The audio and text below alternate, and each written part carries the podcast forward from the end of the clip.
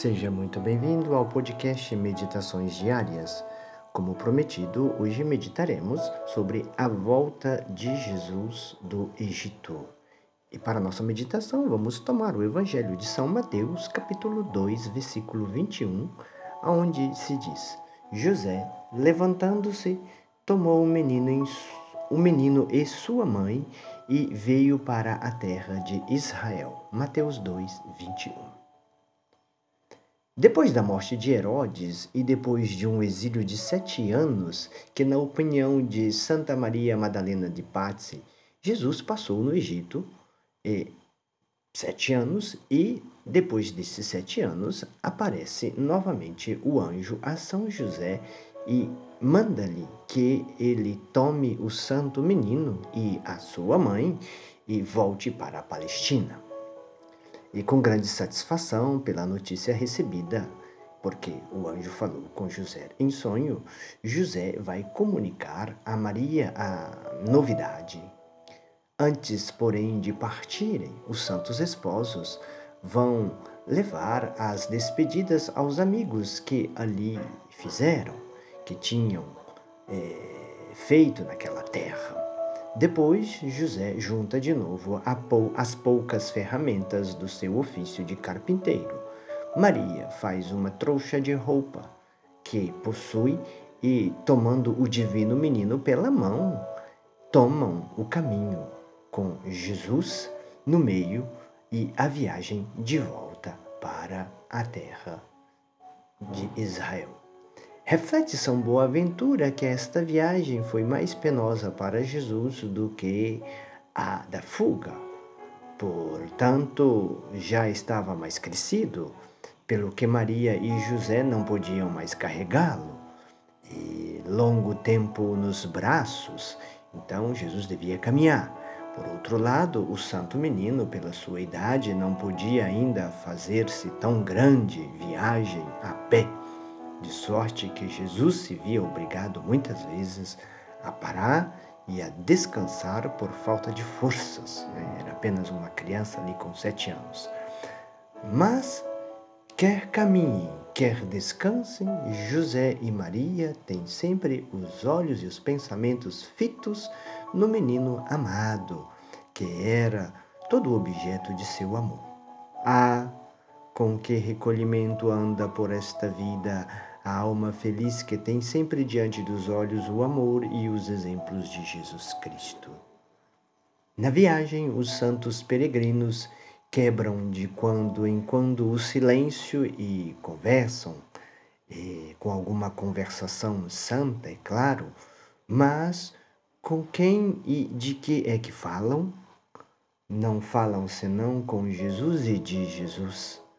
Quem tem Jesus no coração não fala senão com Jesus, nem outra coisa senão de Jesus. Essa deve ser sempre as nossas conversações.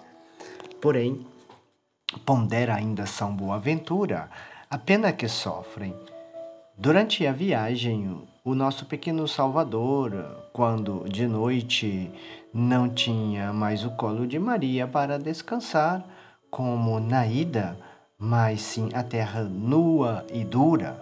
Para alimentação também não tinham mais leite, mas um bocado de pão duro, duro demais para a sua terna idade. É bem provável que sofresse também sede naquele deserto onde os hebreus experimentavam tamanha penúria de água, que foi preciso um milagre de Deus para remediar. Contemplemos e adoremos com amor todos esses sofrimentos de Jesus, do menino Jesus. Meu amado e adorado Salvador, voltais para a vossa pátria. Mas o Deus para onde vou, mas ó Deus, para onde voltais? Ide ao lugar onde vossos contemporâneos vos preparam desprezos durante a vossa vida e depois açoites, espinhos, ignominias e a cruz para a vossa morte? Tudo isso, ó meu Jesus, estava presente aos vossos olhos divinos. E vós, de boa vontade, ides de encontro à paixão que os homens vos preparam. Mas, Senhor, meu Senhor, Se vós não tivesseis vindo a morrer por mim, eu não poderia ir amar-vos no paraíso. E deveria estar para sempre longe de vós, mas viestes e me amastes e por mim morrestes. A vossa morte é a minha salvação. Como foi possível, ó Senhor, que eu, pelo desprezo de vossa graça, me condenasse outra vez ao inferno, mesmo depois da vossa morte, por meio da qual me haveis libertado dele? Reconheço que o inferno é pouco para mim, pois pequei muito, mas estou arrependido dos meus pecados e volto a vós, e peço-vos o vosso perdão. Todavia vós me esperastes para me perdoar. Graças vos sejam dadas, meu Salvador e Redentor. E arrependido como estou, detesto todos os desgustos que vos tenho dado. Por piedade, ó Senhor, livrai-me do inferno. Se por minha desgraça tivesse um dia de condenar-me, o meu inferno mais doloroso seria o remorso de ter conhecido em vida o amor com que tendes por mim não tanto o fogo infernal como a falha do vosso, a falta do vosso amor. Ó Jesus meu, seria o meu inferno ficar longe de vós. Vós viestes ao mundo a fim de acender o fogo do vosso amor em meu coração, e esse fogo que quero abrasar-me e não naquele que me havia de separar para sempre de vós. Repito, pois, ó meu Jesus, livrai-me do inferno, porque do inferno não poderei vos amar, e eu vos amo. Peço-vos então a vossa intercessão, Mãezinha do céu, e a São José, nosso querido protetor.